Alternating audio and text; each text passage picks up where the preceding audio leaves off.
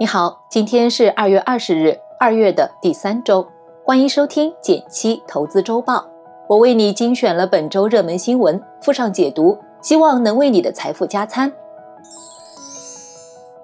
第一条新闻来自《新京报》，猝不及防，他们最近都涨价了。据了解，家电的涨价潮从二零二零年下半年就开始，随着上游原材料上涨，电视、洗衣机、冰箱。空调等品类产品生产成本呈上涨趋势。每逢新春佳节，家电消费都会迎来一波旺季，不少朋友都会趁着假期打折促销的机会，给家里添置或者更换一下家用电器。然而，今年似乎有点不太寻常，商家们不但没有给电器进行打折促销，反而还涨价了，这是怎么回事呢？背后最主要的原因还是在于原材料价格的上涨。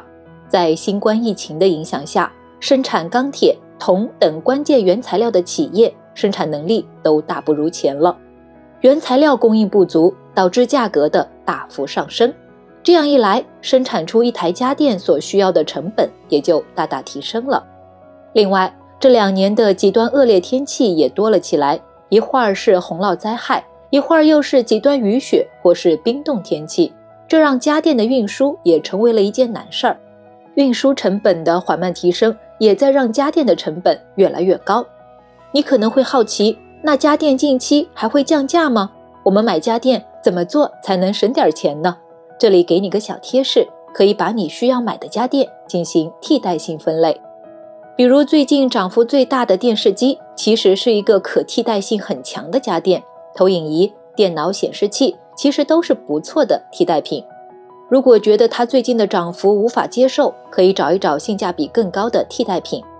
但对于替代性很弱的家电，比如洗衣机、空调，如果今年要用的话，建议还是尽早搞定，会更安心一些。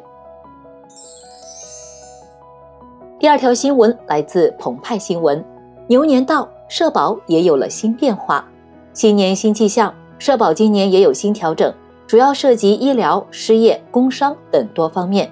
在阶段性降低失业保险、工伤保险费率方面，减免支持政策将延长至二零二二年四月三十日。农历新年到，政府的相关部门也忙着给大家发政策礼包呢，社保就是其中之一。我们来划一划重点。首先是有关社保的异地业务办理，一直以来。各个地方的社保系统都是自顾自的，效率很低。以前如果社保卡丢了，或是要社保转移，办理起来可麻烦了。不但要跑到社保局交一堆材料，办理流程也是格外的复杂。好消息是，国家正在一步一步把这个问题改善并解决。过去的二零二零年，社保先是实现了省内统筹，还有一些业务也可以网上办理了。而在二零二一年年底之前，国家要实现全国的社保统筹，届时足不出户就可以快速办理社保业务了，大大节省了我们的时间和精力。另一方面是有关医保，近日国家医保局发布通知，普通门诊费用跨省直接结算的运行范围从十五个省扩大到二十九个省。换句话说，全国绝大多数地方都已经可以跨省结算医保了。举个例子，父母的社保参保地在山东。在上海看病或住院，原先异地就诊，如果要走医保报销，就需要自己垫付之后，父母回山东才能报销，还是挺麻烦的。现在费用可以在上海直接报销了，再也不用为异地报销来回跑腿了。总的来说，对于异地长期居住或是异地常住工作的朋友们，无疑是个好消息。新年新气象，办理社保是越来越方便了。第三条新闻来自界面新闻，一个重要指数就要可以定投了。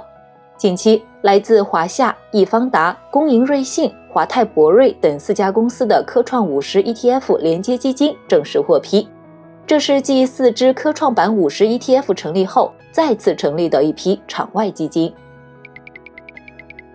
对于投资科创板，不少朋友的印象还停留在五十万的资金门槛上，而且。对于普通人来说，板块里的股票也不太好判断，毕竟还有一些亏损上市的新公司。去年十一月，四只科创五十 ETF 的出现，让这些门槛大大降低。这几个指数基金通过追踪科创五十 ETF，投资科创板市值最大、流动性最好的五十个股票，不但几百块就可以参与，还分散了投资个股的风险。